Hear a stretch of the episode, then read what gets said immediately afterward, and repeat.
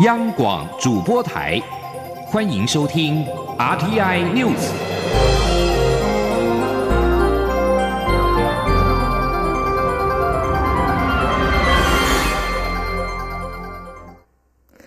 各位好，我是张旭华，欢迎收听这节央广主播台提供给您的 RTI News。天气风险公司总经理彭启明等人出席世界气象组织 WMO 大会，却无预警遭到中国打压。蔡英文总统今天下午南下新竹视察受访，表示此事外交部已经在第一时间严正抗议。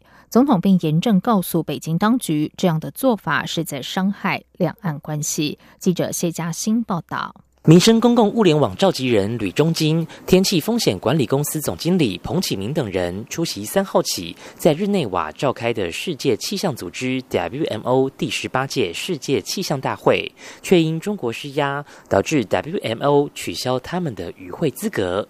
彭启明指出，六号的会议中突然被告知不具资格，大会所发的名牌也被粗鲁的取走。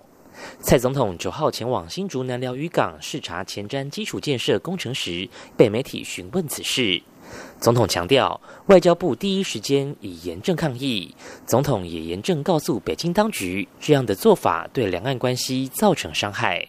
总统说：“这一件事情啊，我们外交部在第一个时间就严正的抗议啊。那我们也要严正的告诉呃北京当局啊，这样的做法啊，对两岸关系呃确实是没有什么注意，而且是伤害的啊。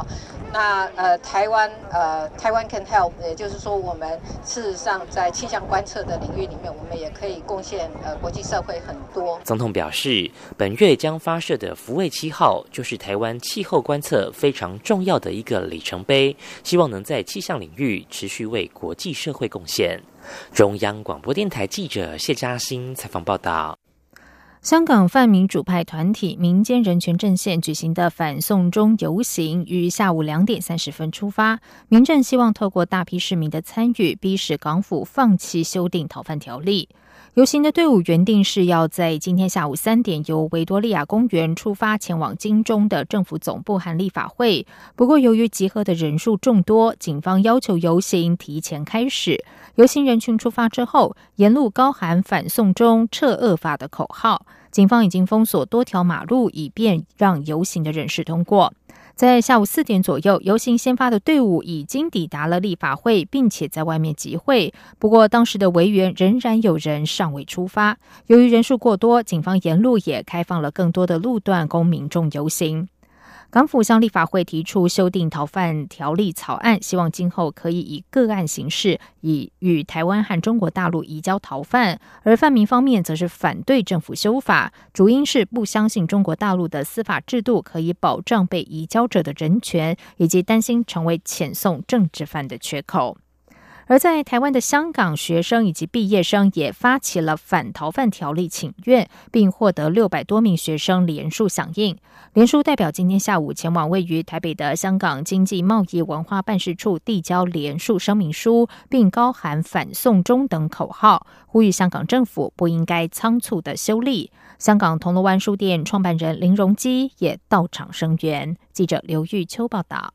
香港政府拟修订被称作“送中条例”的逃犯条例，引发众多港民及学者不满。香港泛民主派团体民间人权阵线九号举行反送中游行，而在台湾的香港学生及毕业生也发起反逃犯条例请愿行动，共有六百多名在台港生及毕业生联署反对修订。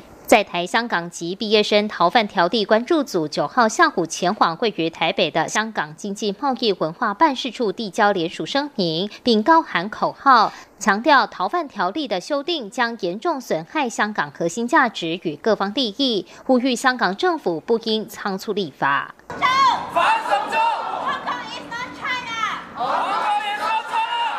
在台香港籍毕业生逃犯条例关注组的声明指出，中国与香港特区两地法制存有极大差异，未来犯人一旦被移送到中国，将无法得到公平审讯及人权的保障。且自台湾杀人案发生后，台湾检方曾三度提出司法请求与会商，但都没有获得港府的回应。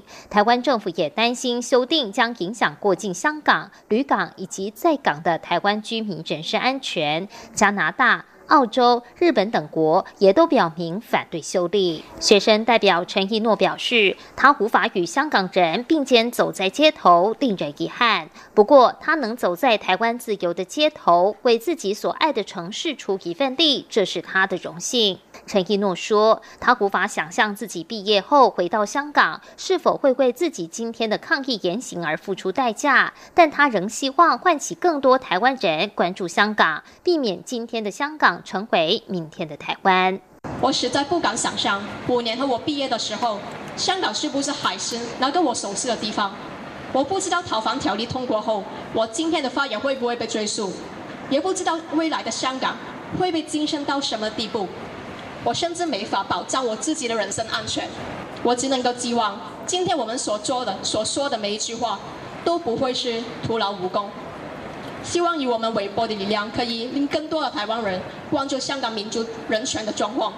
进入香港，明天台湾。铜锣湾书店创办人林荣基、时代力量台北市议员林亮君、台湾激进与台大学生会等单位也都出席声援，强调在对抗中国霸权的阵线上，他们不会缺席。中广电台记者刘秋采访报道。继续来关心的是，民进党总统初选进入了最后关头，竞选连任的蔡英文总统今天一早前往桃园多个庙宇参香。对于立法院长苏家全以蔡总统用了不对的行政院长来暗批赖清德，蔡总统表示。他很感谢现在以及过去的所有执政团队成员，执政成绩与责任他会一肩承担。至于近来有许多党公职表态挺英，蔡总统则说谢谢他们的支持。民进党的重点在于二零二零必须团结一致，打赢大选。而投入初选的行政院前院长赖清德，今天一开始一连三日以壮大台湾车队游行，从屏东玉皇宫出发，最后抵达台北的凯达格兰大道，全力。催票，而对于近来党工职挺因催票简讯频传，被质疑是不对称的作战，赖清德对此表示，决定这场初选赢的关键在于人民，唯有唤起人民的支持，才有办法得到最后的胜利。他并呼吁大家要坚定支持赖清德。在国民党总统初选方面，也是竞争激烈，国民党已经发出了参加初选公约书。参选人必须要签名承诺，在初选期间不恶意攻击其他参选人，并将约束支持者不得有挑衅行为。如果没有获得提名，也绝不违纪参选，将全力支持国民党所提名的人选。国民党主席吴敦义今天对此表示：“既然党员要登记参加党内总统初选，这是很自然的事，怎么可以随便拖打？”他也期盼造势活动都有利于整合，这才是正确的做法。媒体询问两场支持高雄市长韩国瑜的造势活动，激化了初选的情势，恐怕不利于之后的整合。吴敦义指出，有造势活动也是很自然的状况，有些造势活动是支持者自然发起，争取总统提名者只是硬要出席，也有些可能是竞选总部规划执行，只要不违法、不违反党纪，党中央不能干预。在外电消息方面，印尼网友要求总统佐科威终止强硬派穆斯林团体伊斯兰防卫者阵线 （FPI） 请愿即将接近五十万人连署的目标。网友后续再加码，要求撤销该组织精神领袖哈比比利奇的公民身份。